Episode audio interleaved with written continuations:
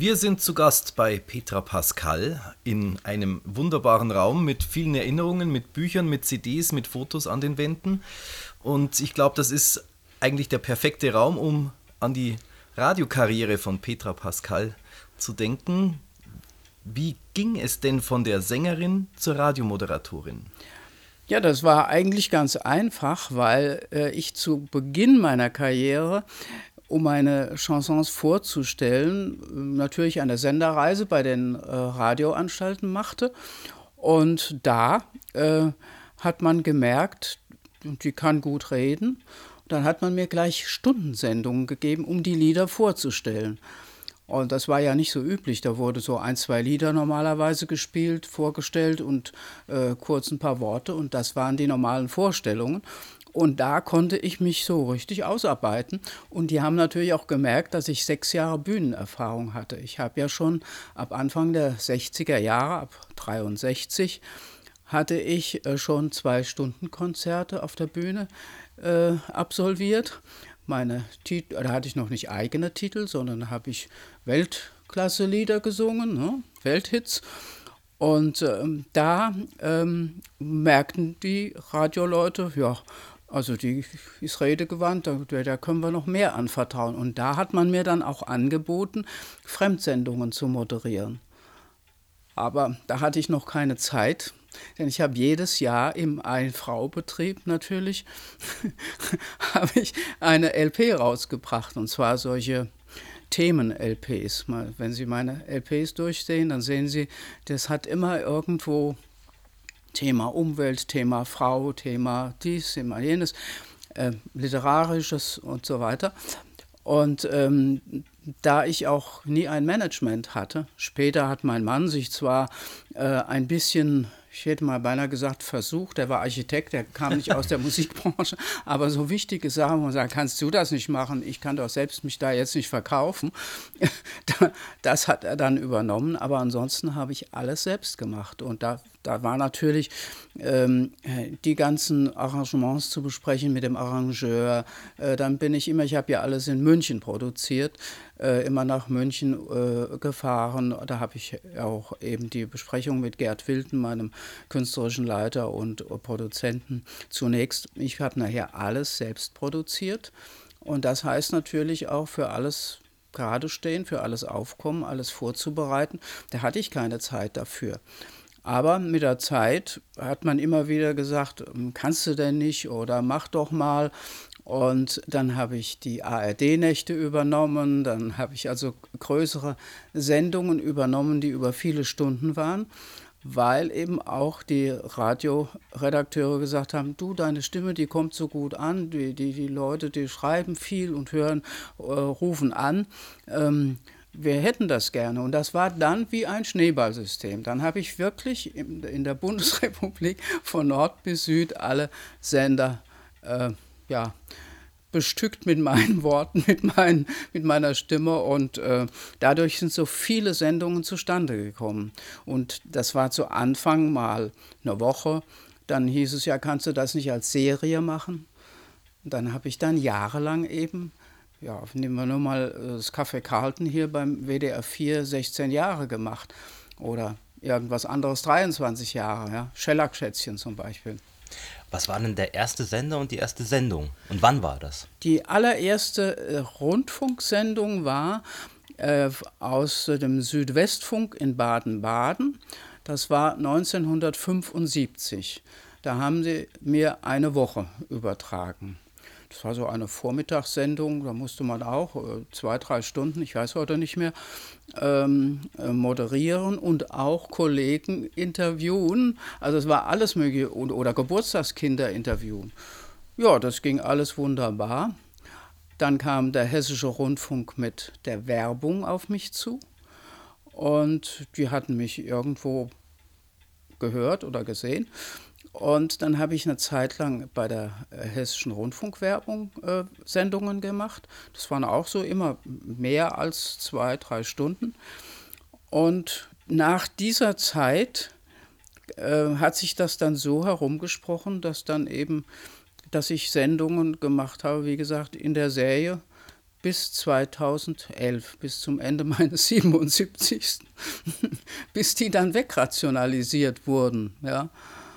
Und ähm, weil äh, große Umstrukturierung, ich habe eigentlich alle Sendungen, die ich verloren habe, die ich jahrelang gemacht habe, die sind äh, dann äh, äh nicht nur dies, sondern äh, da war Radikalschlag. Dann wurde also Politik an die Stelle gesetzt oder so. Zum Beispiel, wenn ich an die Sendung in Bremen denke, das war eine Sonntagvormittagssendung.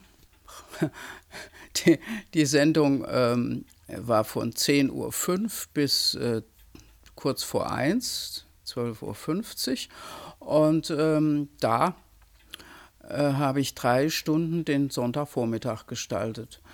Das war von 92 bis Ende 94 und das wurde dann wegrationalisiert, weil es eine neue Intendantin gab, die morgens einen Presseclub oder eine politische Sendung hinmachen wollte. Ne? Und die anderen Sendungen, die ARD-Nacht wurde insgesamt Ende 2011 eingestellt. Ist ja heute nur noch von einem Sender. Das war ja sonst von, von jeden Abend, jede Nacht von einem anderen Sender. Und ähm, dadurch ist das weggegangen. Und beim WDR hat man die, das Café Carlton mit noch sieben, acht anderen Sendungen auch total umgestellt. Und es waren also immer diese, diese Rationalisierung, Rotstifte oder sonst etwas Geld sparen und äh, ja, verändern einfach.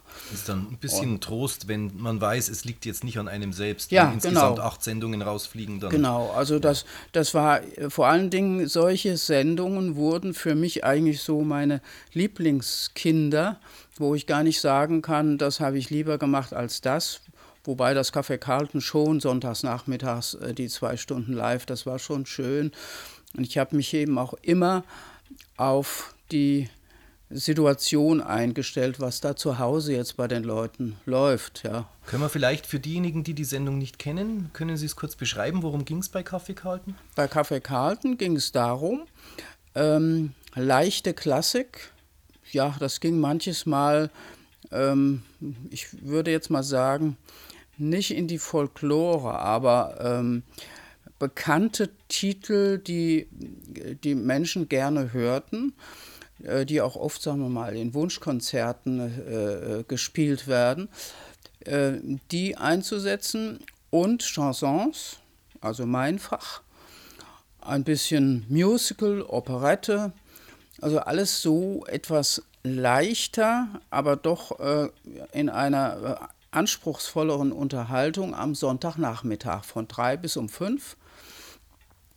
Vorher war eine Schlagersendung und dann kam, kam ich dann mit, ja, nicht Kaffeeklatsch, sondern eigentlich, äh, ich habe zu den Werken, die, da gespielt, die ich zu spielen hatte, habe ich dann auch eben äh, die entsprechenden Infos geliefert, wie man das bei einem Klassiksender eben macht. Das war jetzt kein Klassiksender, aber es war mehr eine leichte Klassik, klassische Sendung.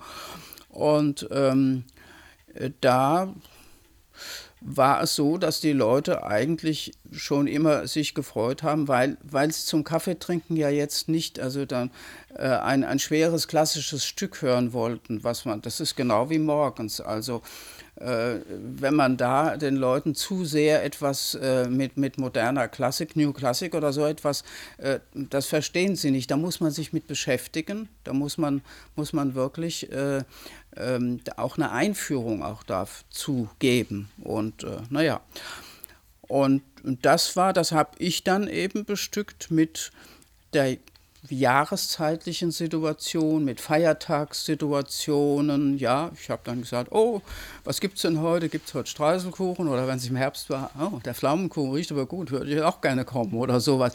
Ich habe das versucht, leicht zu, äh, äh, rüberzubringen und aber dann auch äh, zu dem Werk, was da bevorstand, äh, etwas zu sagen.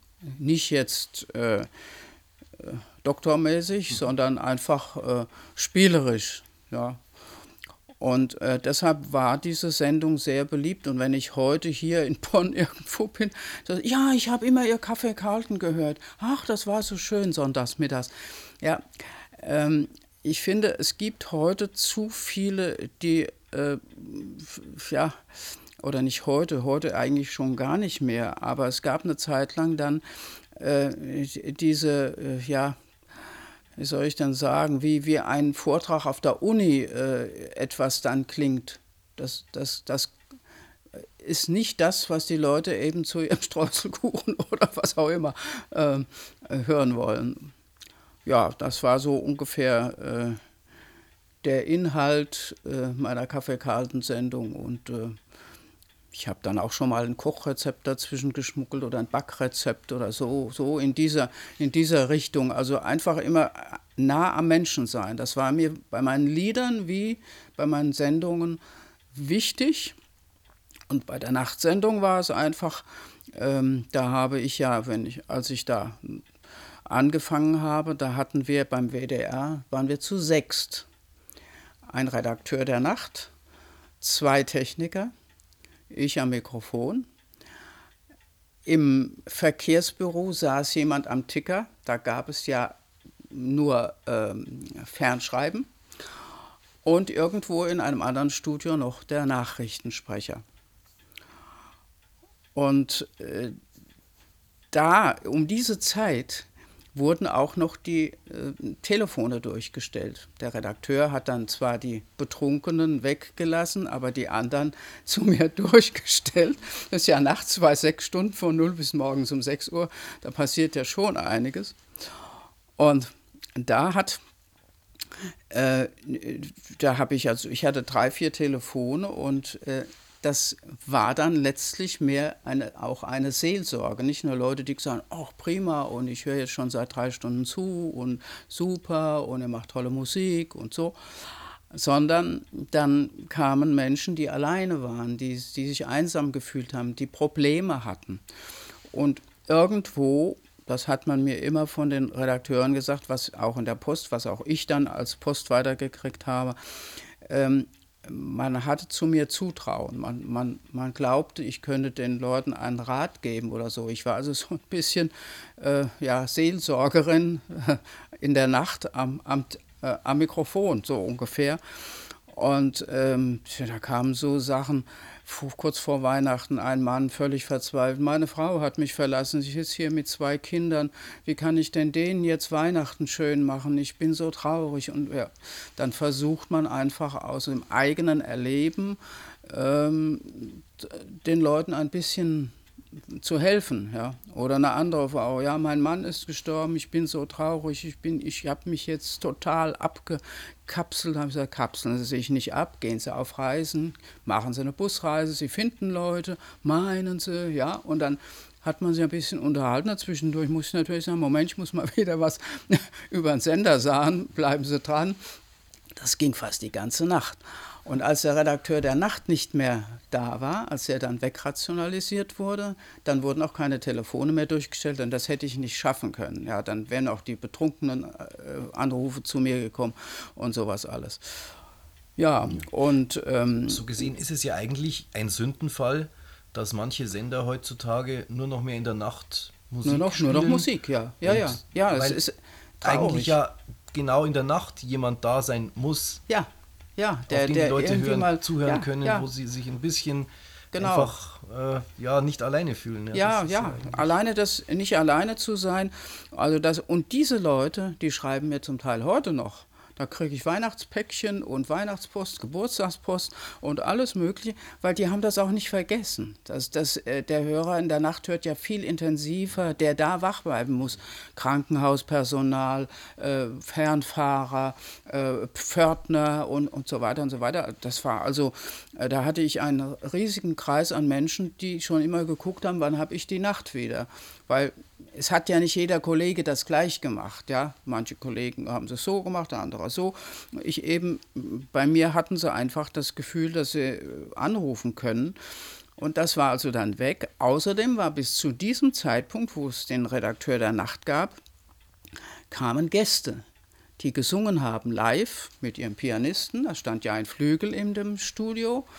Das war eine lebendige Nacht. Das war wirklich nicht nur Musik hochfahren und so, sondern es war, ähm, und die Jahre davor, die ganzen Jahre davor bin ich ja dahin und habe nachts live gesungen mit meinem Pianisten.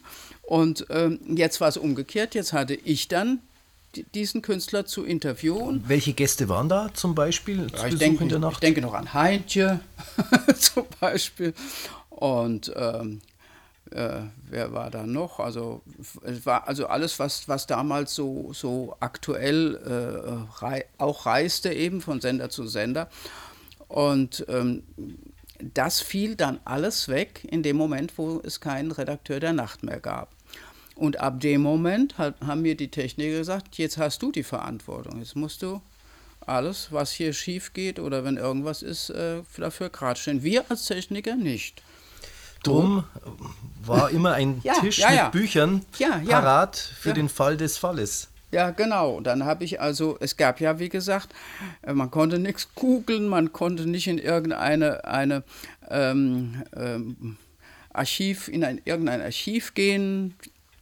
Es war alles schön abgedunkelt, wie im Krankenhaus, weil dann nur die Nachtschwester kommt. Und das, das legte sich zwar so ein bisschen auf die Seele, aber mich hat es also nicht runtergebracht. Und äh, das war dann also so, dass man, äh, da wurden eben, wenn im, in den Nachrichten ein, ein Todesfall verkündet wurde von einem Prominenten oder so, ja, dann musste ich den Nachruf ganz schnell äh, irgendwie zusammenbasteln. Und wie gesagt, googeln oder sowas war nicht, waren keine Computer vorhanden. Und dann habe ich mir meinen Koffer immer vollgefüllt mit ganzen Mengen von ja, prominenten Lexikon, äh, Musikbrockhaus und dann über Jazz, über Musical, alle speziellen äh, Schlagerlexikon, Opernlexikon, Operette. Es konnte ja alles passieren und es passierte auch einiges. Und äh, dann konnte ich innerhalb, während die Musik lief, mir schnell das raussuchen und was mir zusammenschreiben und konnte dann ordentlichen Nachruf machen. Und es gab auch einen, der immer über die gesamte ARD ja, dafür verantwortlich war, der in seinem Bett lag oder in seinem Sessel saß und diese Nächte jeweils von jedem Moderator, egal von welcher Station äh, sie kamen, abgehört hat. Und es gab auch einen Katalog, was man sagen darf und was man nicht sagen darf. Dass man keine schmutzigen Witze erzählen darf oder so, das wäre für mich sowieso tabu gewesen. Aber äh, da gab es also genaue Vorgaben, ich habe den einmal durchgeblättert und habe gesagt, komm, lass das, ist für mich sowieso uninteressant, das kommt nicht in Frage. und, ähm, aber ähm, es gab schon, also man durfte, man sollte zum Beispiel auch nicht, wenn ein Fehler passiert, äh, sich entschuldigen, sondern das versendet sich. Nichts sagen. Habe ich aber mich nicht dran gehalten. Dafür habe ich auch mal einen Rüffel gekriegt und gesagt, ah, Entschuldigung, ja, es passiert bei Ihnen zu Hause sicher auch mal, dass mal die Platte einen Sprung hat oder so etwas. Ist bei uns halt auch nicht anders. Es ist ja alles live. Also jetzt hören Sie es aber richtig. Ja, das ist doch viel besser. Ich habe auch nie die Räuspertaste benutzt, weil dann ist ja ein Loch. Dann denken die Leute, äh, ihr Radio ist kaputt. Mhm die Kollegen haben oft gesagt, Mensch, warum hast du denn nicht, warum nimmst du denn nicht die Räuspertaste? Nö, ich huste genau, mache dann so.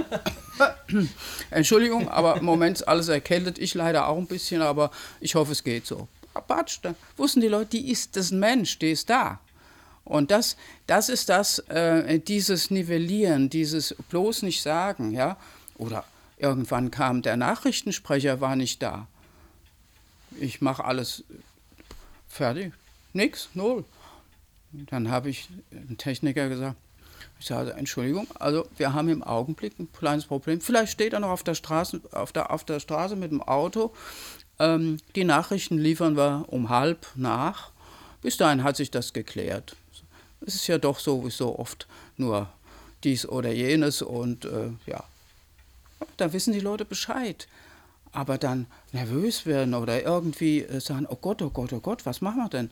Und insofern äh, hat mir natürlich auch meine Bühnentätigkeit äh, geholfen, dass ich da äh, mich in jeder Situation äh, richtig ein, äh, dass ich die richtige Reaktion hatte. Äh, wenn auch ein Bühnenvorhang mal runterfiel, dann habe ich den in einer Hand gehalten und mit der anderen Hand gesungen. Also, und, und, und die Leute haben geklatscht und haben sich gefreut und haben gesagt, ja, die meistert das wenigstens. Aber gut, Gott sei Dank hat mir der liebe Gott diese Gabe gegeben. Man weiß auch nie, ob man in dem richtigen Moment die richtige Eingebung hat. Und mit dem Verkehr, das war auch noch so eine Sache. Ich musste, ich habe dann kurz, ich wusste ja zwei Minuten vor und zwei Minuten nach, bis da habe ich die Spanne, den Verkehr zu lesen oder eben auch nach Nachrichten, muss es ja pünktlich sein. Da hatte ich aber die drei oder vier oder fünf Minuten, die die Nachrichten dauerten. Ich musste über mehrere äh, Treppen, schwere Türen beim WDR, der Paternoster stand ja still, musste in irgendein anderes, der WDR ist sehr weiträumig, zu diesem äh, Verkehrsstudio. Und dann bin ich da reingerast, gesagt, spielt so lange Musik, bis ich wieder da bin. Und dann habe ich gesagt, ich brauche den Verkehr bundesweit. Aha, so, jetzt ging es ticker, ticker. Da habe ich solche Fahnen, solche Papierfahnen, wo die, was gerade so von der Polizei kam, in die Hand gekriegt. Dann bin ich, ich hatte keine Chance, das nur zu überfliegen. Und mit dem Polizeideutsch oder wenn was doppelt war. Ja. Das, ich hab, bin runter, Rotlicht, habe gelesen, gelesen, gelesen, habe gesagt, oh, ja, aber es war raus. Es geht nicht anders dann. Und äh, das waren mitunter drei, vier Minuten, die zu lesen waren. Und da gab es auch noch diese Blockabfertigungen an den Grenzen mit Namen von Grenzen, die man ja noch nie vorher gehört hatte, vielleicht. Ja. Ich hatte auch selbst keine Möglichkeit zu überlegen, wie spricht sich das aus. Es musste einfach raus.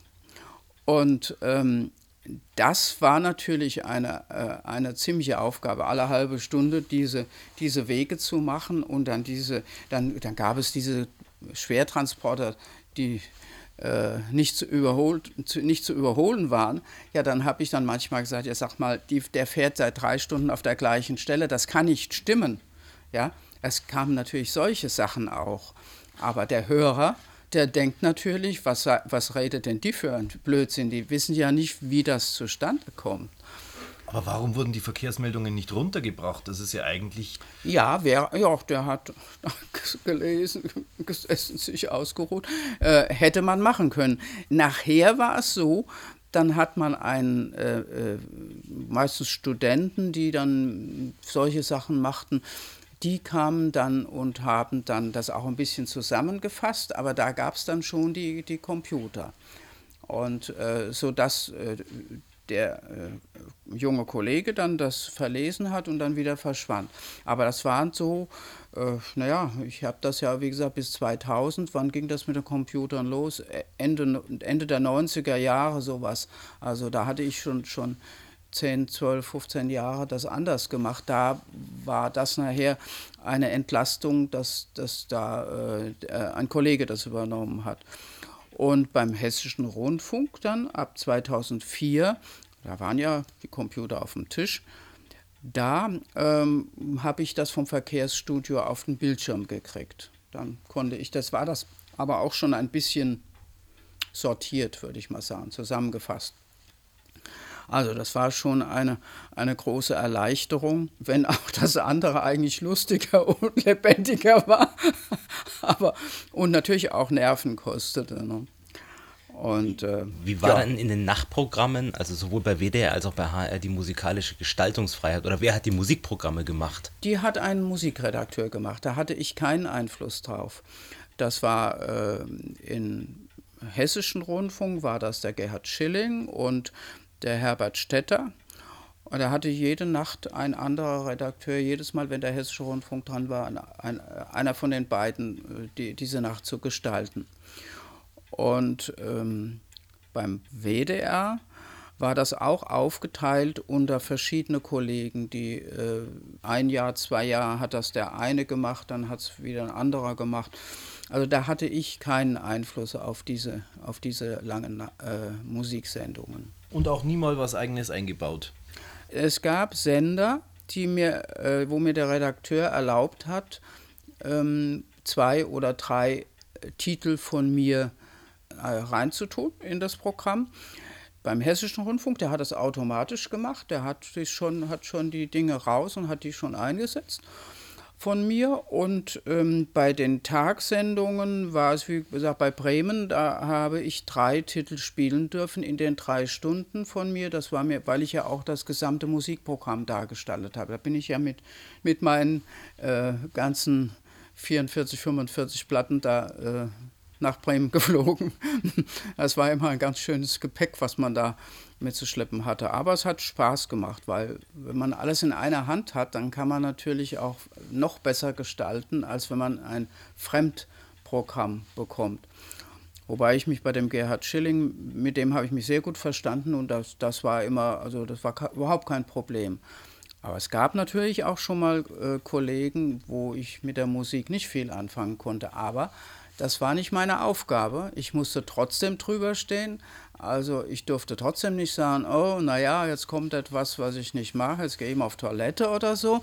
Das kann man natürlich nicht machen. Das, ich habe solche Sachen am Mikrofon oder beziehungsweise am Radio oft gehört. Äh, da habe ich gedacht, das ist ja nicht die Aufgabe des Moderators. Der muss, egal ob es ihm gefällt, ob es seine persönliche Note ist oder nicht, muss er darüber stehen und muss das auch präsentieren. Ja. Also zum Beispiel bei den Sonntagsausgaben von Radio Bremen, da haben sie ja auch wirklich eigene Titel, die sie selbst gesungen haben, ja. gespielt. Wie lief das damals dann mit GEMA-Abrechnung und so, wenn ich eigenen Musiktitel einsetze? Ja, das ist ganz, das, nö, das ist ganz normal. Also ähm, mit der GEMA, GEMA ist ja eigentlich bei mir nur das, wenn ich einen Text geschrieben habe oder die Musik gemacht habe oder beides. Ansonsten kriege ich ja von der GEMA nichts, auch wenn das gespielt wird. Es gibt ja viele Titel, die äh, von äh, dem Gerd Wild, dem Charlie Niesen äh, oder wenn ich, wenn es äh, literarische Sachen waren, ich habe ja Günter Krass, Wolfgang Borchert, äh, das natürlich, das geht ja natürlich äh, dahin, wo es hingehört. Also da, da habe ich keine, dann ist es nur Werbung für mich, dass die Leute das hören. Aber ähm, bei den anderen Titeln ähm, ja, wenn da mal ein Titel dabei war, wo, wo ich irgendetwas äh, selbst geschrieben habe, dann geht das automatisch in der Musikliste. Die, die hat ja, die Musikliste hat ja der Sender bekommen und der Sender hat das ja so äh, abgerechnet bzw. weitergegeben, wie, wie es da stand. Ne? Das Chanson insgesamt, welchen Stellenwert hat das heute noch in den Medien? Also früher, glaube ich, war das schon präsenter. Nö. Nee? Es war also sehr schwer, als ich anfing, war es sehr, sehr schwer, weil man erstens mal mit einer dunklen, ausgefallenen Kontraanstimme, wie ich sie habe, sowieso in Deutschland nicht so sehr viel anfangen können. Die Ostländer haben das mehr, ja, die Polen, die Russen, die haben mehr äh, Frauen, die dunkle Stimmen haben. Bei uns war das nicht üblich. Und bei uns hieß Chanson, ach, das ist Kabarett. Ja, das waren so die 20er Jahre, die frechen Lieder von verschiedenen äh, Disseusen. Das war für die Deutschen Chanson. Und es, es gab so jemand, der nicht, das waren auch mehr so Sprechgesang. Äh, literarisches, was so ein bisschen verhohnepiepelt wurde oder so. Und ich wollte immer singen. Ich habe sechs Jahre Gesang studiert und äh, ich, ich wollte schöne Melodien mit einem guten Text verkaufen. Und da bin ich mehr in die Richtung des französischen Chansons gegangen, die ja auch oft ihre Lieder oder meist ihre Lieder selber schreiben. Und das war in Deutschland überhaupt nicht äh, so üblich. Ich habe, als ich 1969 meine erste ähm, LP Kontraste rausgebracht habe, war alles sehr gespannt, wie das denn überhaupt laufen würde. Und ich habe gesagt, die will ich selbst, ich will das jetzt selbst produzieren, weil ich habe gemerkt bei meinen meiner Reise bei Schallplattenfirmen, ähm, die wollten eigentlich ihre Titel verkaufen, die sie so in Schubladen hatten oder die irgendjemand nicht, nicht mochte. Ach, wir haben hier einen schönen Titel, der, der wird auch gut zu dir passen. Dann konnte ich nur sagen, er würde vielleicht gut zu Heintje oder zu sonstigem passen, aber äh, für mich ist das nichts. Und dann habe ich gesagt, ich produziere das selbst und gebe das fertige Band biete ich an. Und das wurde dann bei der Areola auch so äh, gemacht. Die Areola hatte dann gesagt, gut, okay. Und mh, mm, insofern habe ich nachher alle, ab diesem Moment habe ich alles selbst produziert. Insofern hatte ich auch eben äh, in der Hand, was da überhaupt erschien. Das Problem war, dass man sich wirklich erstmal äh, einen, ja, Publikumskreis ähm, erarbeiten musste.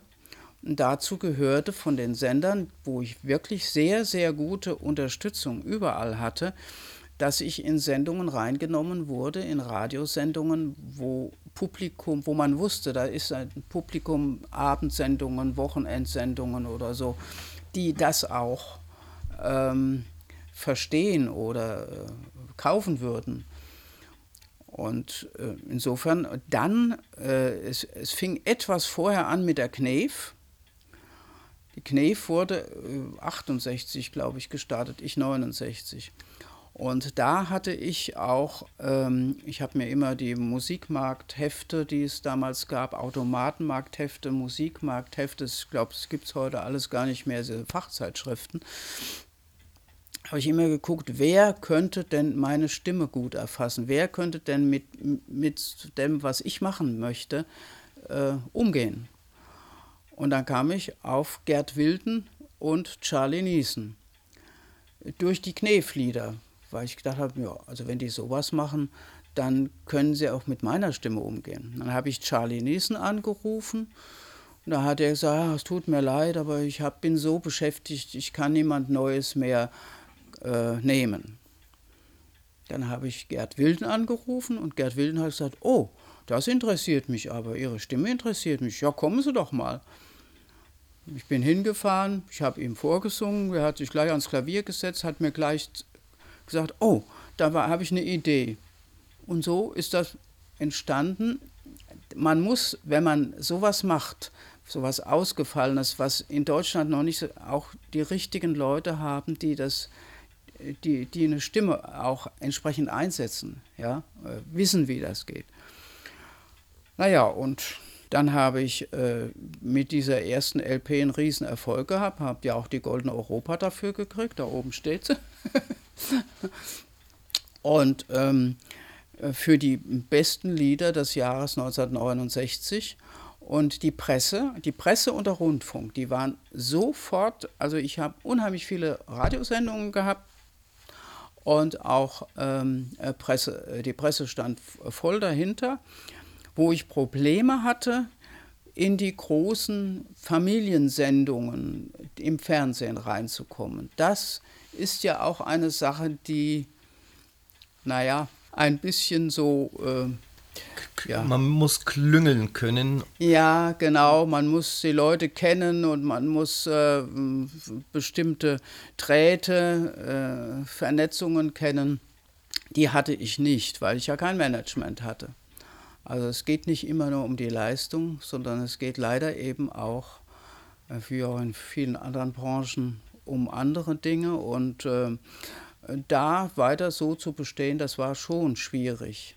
Aber wie gesagt, heutzutage würde ich sagen, ist es noch schwieriger geworden, überhaupt. Äh, es, es, gab ein paar Jahr, Jahr, Jahrzehnte vielleicht, wo das wo ein, ein gutes Lied noch was bedeutet hat.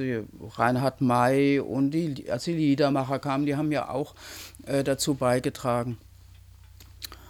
Aber ähm, Deutschland ist absolut nicht unbedingt der Absatz, äh, äh, der, der Konsument für, für so etwas.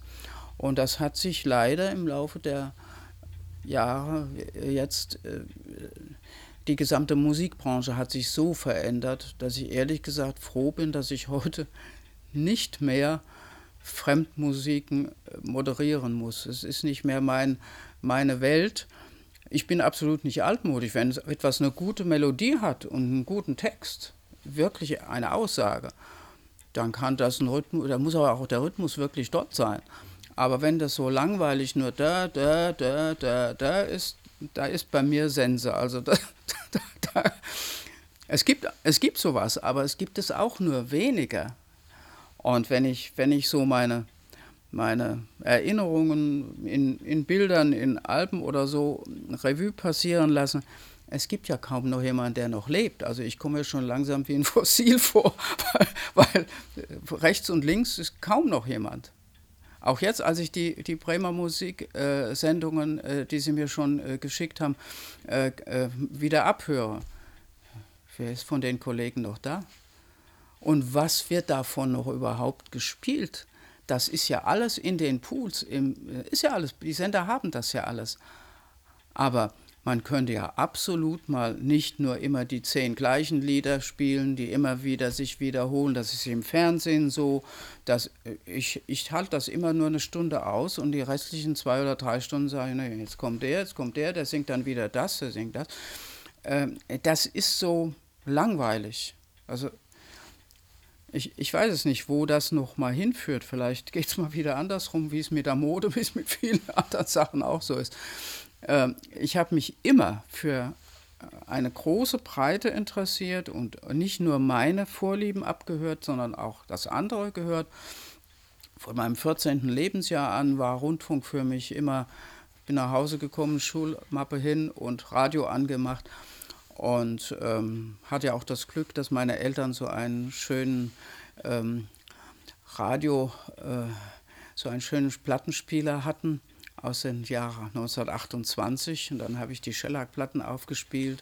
Und insofern, ich, ich habe das also, äh, wie gesagt, ich, ich höre gerne Jazz, ich höre gerne Oper, ich höre gerne Operette, ich höre gerne Musical, ich höre gerne Schlager, wenn sie gut sind.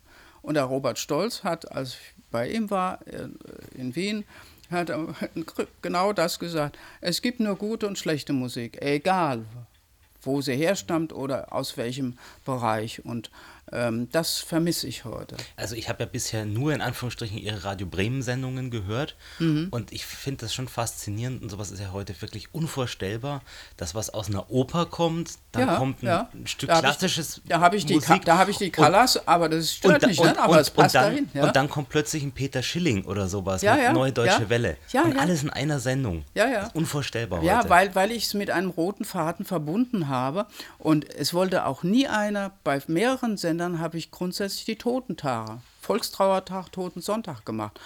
Kannst du das nicht machen? Du kannst sowas. Es will keiner von uns. Ja, man muss ja nicht jetzt drehen, rührend. Äh, ich habe dann von John Lennon, der ermordet wurde, von, von Elvis, der äh, gestorben ist. Ich habe diese Musiken gebracht und die Geschichtchen dazu erzählt. Und äh, die, die Leute, äh, die, die, man konnte auch da Trost bringen und nicht jetzt dann sagen, oh ja, es ist ja trübes Wetter und es ist ja traurig und wir haben ja heute einen ganz traurigen Tag. Nee, da muss man versuchen, das zu gestalten. Und auch da, da war dann auch ein Opernsänger oder eine Opernsängerin, die gerade gestorben war oder so, äh, habe ich das äh, zusammengefügt. und äh, das äh, macht mir heute noch Spaß, jetzt die Sendungen abzuhören, weil ich sage, ich würde es heute nicht anders machen. Das ist nur, es gibt es nicht mehr. Es, ich, ich wüsste jetzt nichts. Äh, und ich muss sagen, ich habe immer meine Heimatsender gehört. Ich höre jetzt Klassikradio. Ich, ich kann es nicht mehr. Das ist mir zu monoton alles. Wobei bei der Klassik es auch schon wieder so ist, dass dann kurz vor Nachrichten oder so oder kurz vorm Verkehr machen sie dann New Classic. Und wenn dann, ich hab, hätte früher gesagt, das sind Läufe, die einer auf seinem Instrument übt. Ja? Wenn ich Gitarre geübt habe, dann habe ich dann auch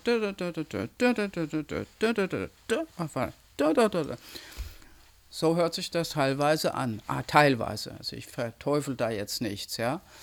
Bei mir hat, ich hatte Gott sei Dank das Glück, dass ich Redakteure hatte, die gesagt haben, doch, mach doch. Ich gesagt, nee, komm bei der ersten Sendung bitte ins Studio, hör dir das an, ob dir das gefällt so. Dann kamen die und nach einer Viertelstunde haben gesagt, Mensch, du alter Hase, komm, du machst das, ich habe was Wichtigeres zu tun. Die haben mir das vollkommen überlassen. Und das war für mich eigentlich das, weswegen ich Rundfunk dann immer mehr geliebt habe, weil ich dann auch gesagt habe, ja gut, ich habe ja zehn Jahre meine Gesangskarriere mit der Rundfunkkarriere äh, kombiniert. Dann war ich aber nur noch auf der Autobahn und unausgeschlafen. Und dann habe ich gesagt, das geht nicht das Publikum, wenn ich singe, muss ich eine gute Stimme haben und wenn ich spreche, muss ich auch voll da sein.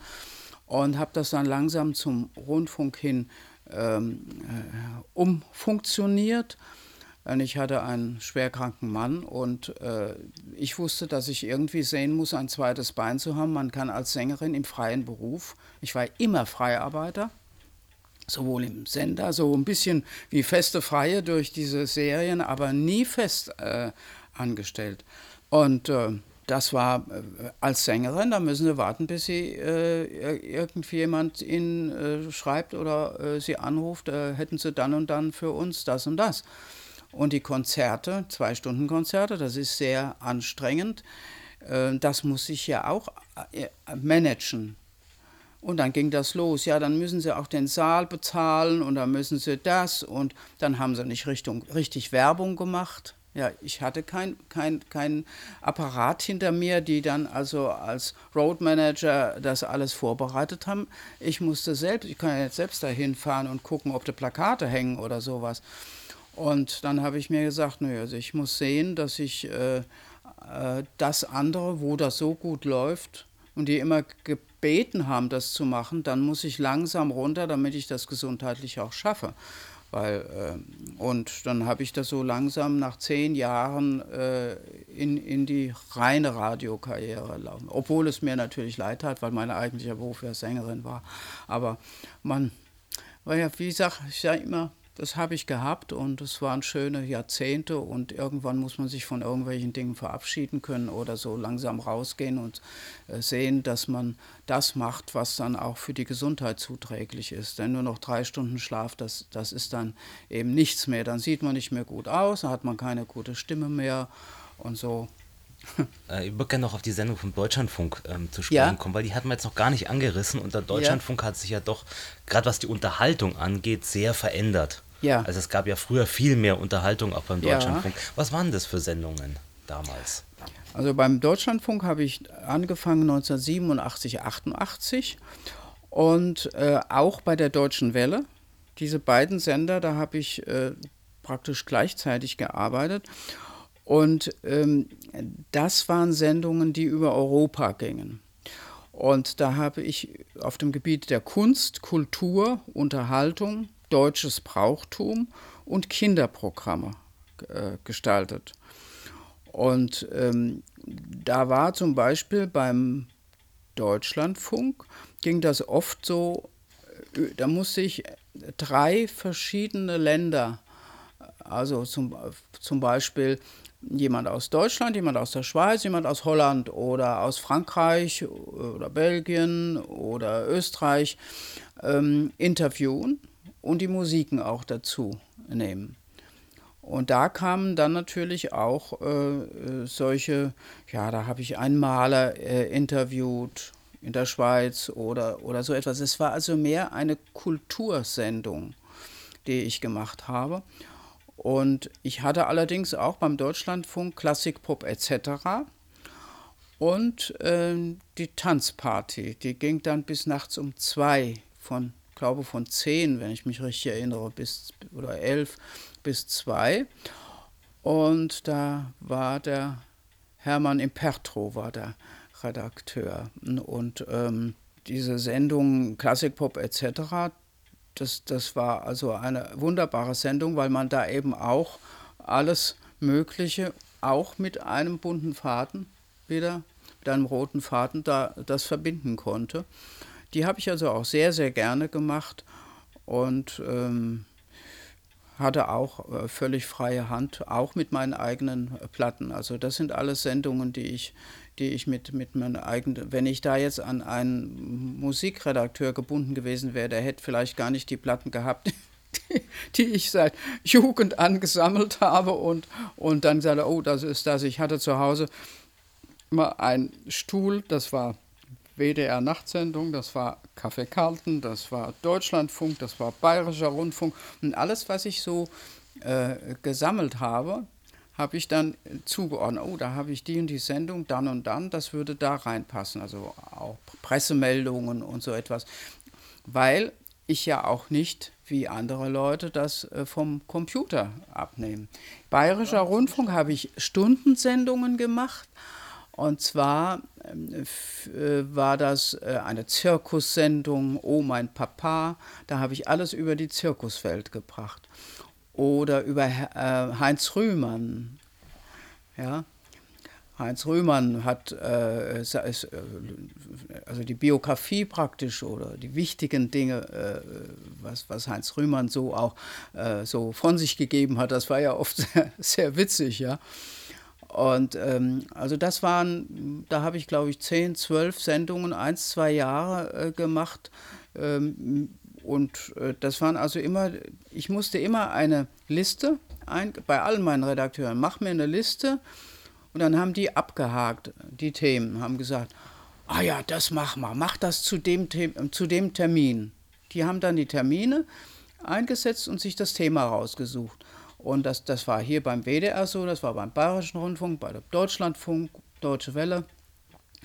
Es musste immer erst der Redakteur die Liste haben und dann, dann äh, lief das. Und da konnte, wusste ich auch immer schon wei so weit für, für mehrere Monate, was eigentlich äh, da auf mich zukommt. Und dann habe ich gesammelt. Hm, dann habe ich dann, das hatte ich immer im Hinterkopf, ah, ja, für die Sendung könnte ich das nehmen und das. Und dann habe ich immer so einen Stapel gehabt, dann ging es darum, dass dann den Extrakt äh, rauszusuchen.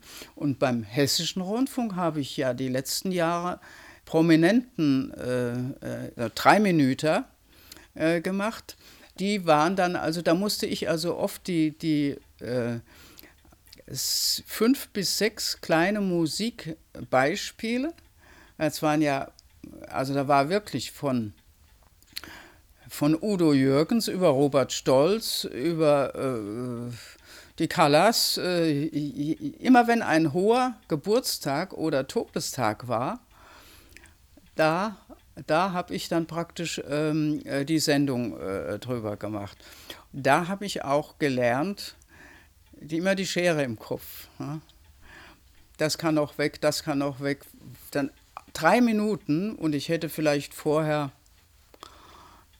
eine Stunde damit füllen können, mit, den, mit, den, mit, dem, mit der Bio alleine.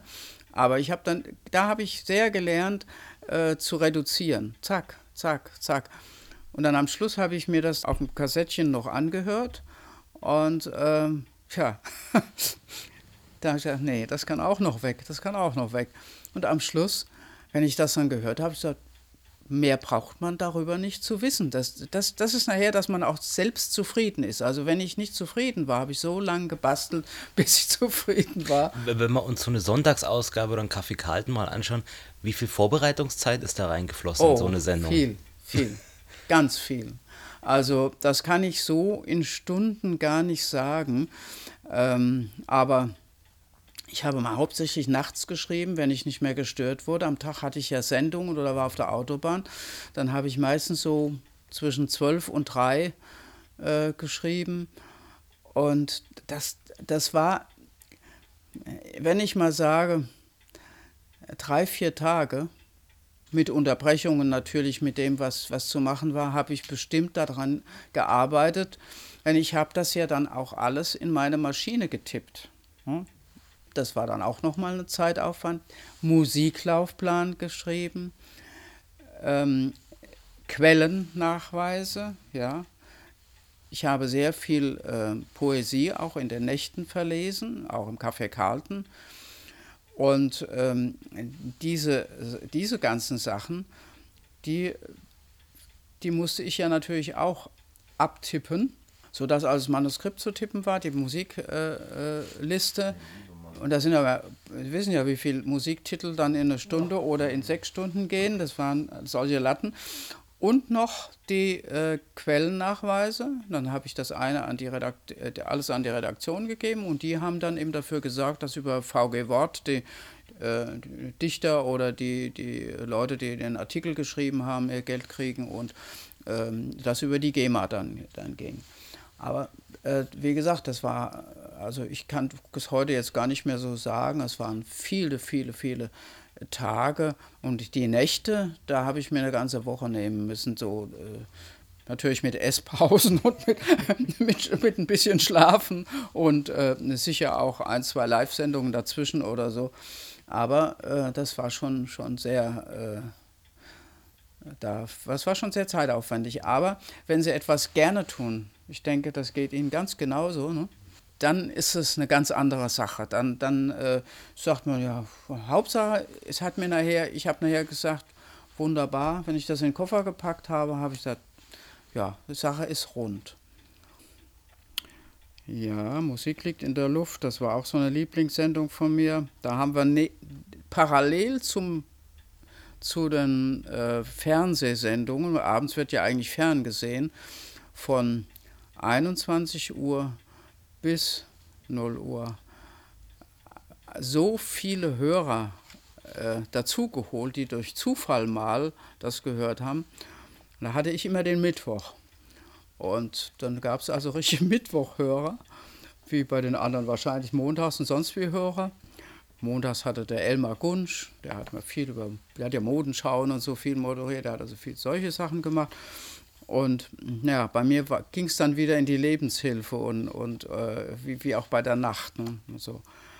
Ja, aber diese Sendung, die, die war auch sehr, sehr, also der, da habe ich auch sehr, sehr schön immer ähm, viel Poesie unterbringen können.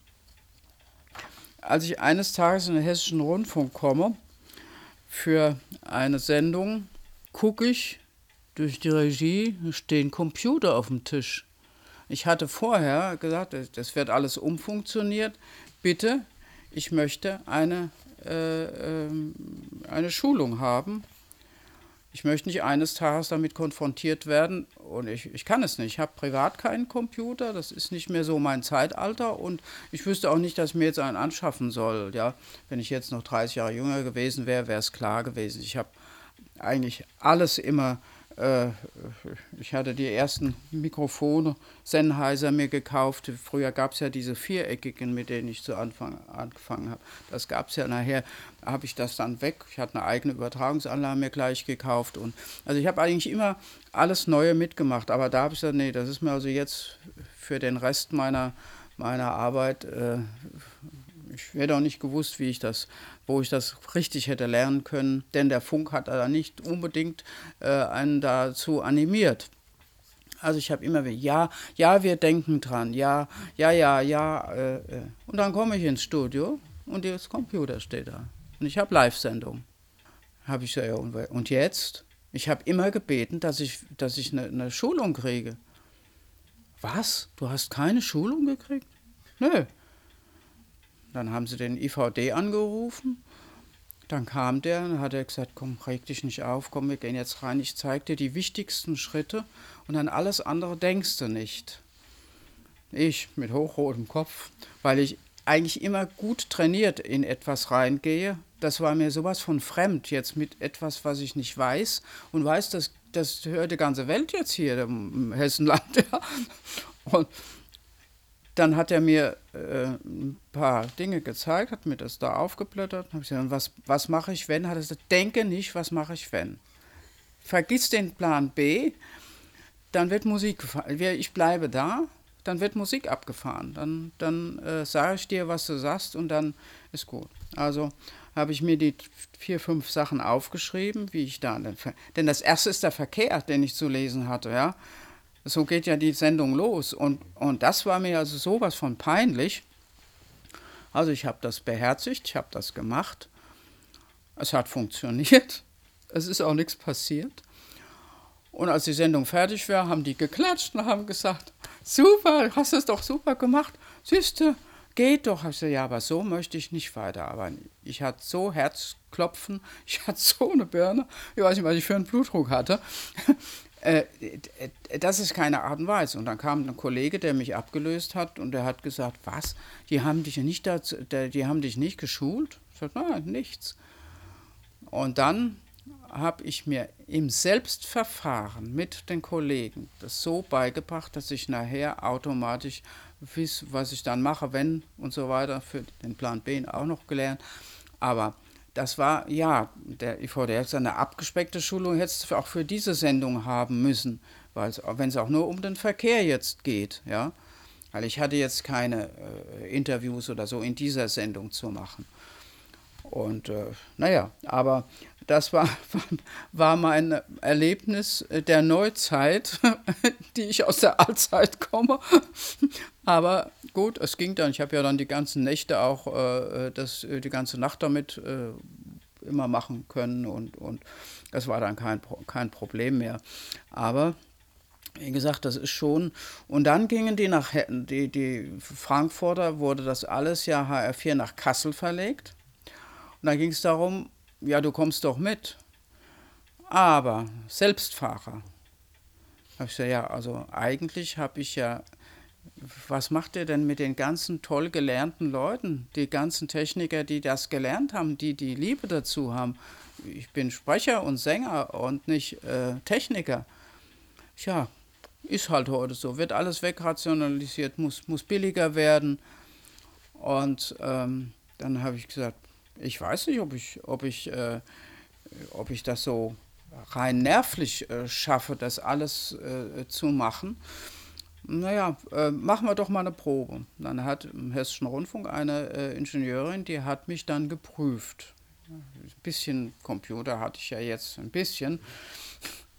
Und da ich mir zu Hause äh, ja schon viele Jahre ein kleines Tonstudio eingerichtet hatte, ich habe ja für die Deutsche Welle und Deutschlandfunk die Bänder fertig abgeliefert. Ich musste auf den Atmer schneiden können. Und äh, die ganzen Interviews, die ich gemacht habe, ich habe ja so, wie ich interviewt wurde, auch umgekehrt mindestens 400, 500 Interviews mit Prominenten, mit, mit Kollegen und so weiter gemacht. Und das musste ich mir dann alles und ich hatte ja eine Revox-Maschine, ich eine 38, 19, 9,5, alles eine, eine UHA-Reportergerät für unterwegs.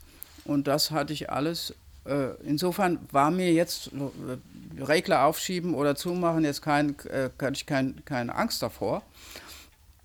Und dann hat also die Kollegin hat mir dann gesagt, so jetzt äh, darfst du, musst du Mikrofon aufmachen, musst nicht vergessen, nachher zuzumachen, wenn dann Musik läuft und dann das. Jetzt kommt natürlich ein Telefonanruf, den musst du auch bedienen. Jetzt, und dann überall blinkte irgendwas, da muss ein Jingle rein und da muss das, da muss das. Ich habe das gemacht. Mit dem, mit dem Regiepult oder so weiter, da kommst du klar. Aber denke dran, du hast das jetzt alles gut gemacht. Denke dran, wenn es Rotlicht an ist, wenn alles live ist, ob du dann, da hinten ist das, da kommt ein Interview, da, da musst du das. Und da habe ich gesagt, wisst ihr was? Nee. Da war ich äh, schon über 70, das tue ich mir nicht mehr an. Ich, ich hatte durch die anderen Dinge schon äh, durch den ganzen Stress sowieso schon ziemlich viel mit meinem Blutdruck zu tun. Habe gesagt, nee, also. Und dann immer auch im Winter nach Kassel zu fahren, das ist noch nicht, also ich kenn, weiß von den Kollegen, was das für ein Stress ist, immer da rauf und runter. Und ähm, habe ich gesagt, ich gehe nicht mit. Und da haben sie mir dann die Nächte in Frankfurt angeboten. Deshalb habe ich dann von Frankfurt, die, von Frankfurt aus die Nächte gemacht, weil ich gesagt habe, die anderen Sendungen, die laufen alle von da, nur die, die Nacht lief von Frankfurt. Das wollte ich jetzt gerade noch fragen, mhm. weil ich glaube, HR4, das muss ja so 2004, 2003, glaube ich, genau, wo die ja, umgezogen ja. sind. Mhm. Das heißt, der Nachtexpress kam nach wie vor aus Frankfurt. Ja. Und war auch Technik gefahren. Genau, okay. genau. Da saß auch der Redakteur, mhm. von dem habe ich dann äh, der, der, der Haupt, äh, äh, der Chef der ganzen äh, Geschichte und ähm, der auch die Termine vergeben hat. Und dann habe ich mit dem äh, Musikredakteur, der hat mir dann bei Zeiten, eine Woche oder zwei Wochen vorher, sein fertiges Musikprogramm geschickt. Und dann konnte ich mir zu Hause das schon so ein bisschen richten, mein Manuskript schreiben. Und das ähm, das war, das war der Auslöser, äh, weil ich einfach gesagt habe, das tue ich mir gesundheitlich jetzt nicht mehr an. Sind ja die anderen waren alle viel jünger, die sind teilweise umgezogen dann oder sie, sie sind äh, gependelt und ich weiß, wie schwer das denen gefallen ist. Das war jetzt ein interessanter Ritt durch die Jahrzehnte eigentlich, ne?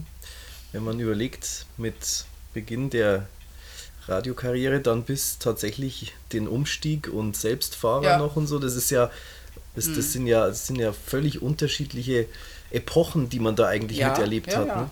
Es, sind, es sind ja immerhin, äh, Meinen ersten Bühnenauftritt hatte ich am 4. November 1961 und meine ersten Konzertprogramme habe ich ab 63 gemacht und dann im Rundfunk, äh, dann, dann die 1969 der Start als Chansonsängerin und ähm, ja, und dann eben ab, wie gesagt, 75 diese erste Sendung. Und aber da, ich hatte gar nicht die Zeit, äh, weil ich die anderen Sachen vorzubereiten hatte. Und dann nachher der Vollzeitjob mit meinen äh, Seriensendungen. Und ich hatte ja auch keinen Vertreter. Im Café Carlton wenn ich dann mal Urlaub machen wollte. Ich konnte immer nur montags fahren und freitags wieder zurück, weil ich dann noch schnell vorbereitet habe. Und sonntags, samstags, ja. Aber hat Spaß gemacht. Bis zur ja. letzten Sendung. Dann danken wir sehr für das Gespräch. Bitte Vielen schön. Dank. Hat mir auch Spaß gemacht. Ja,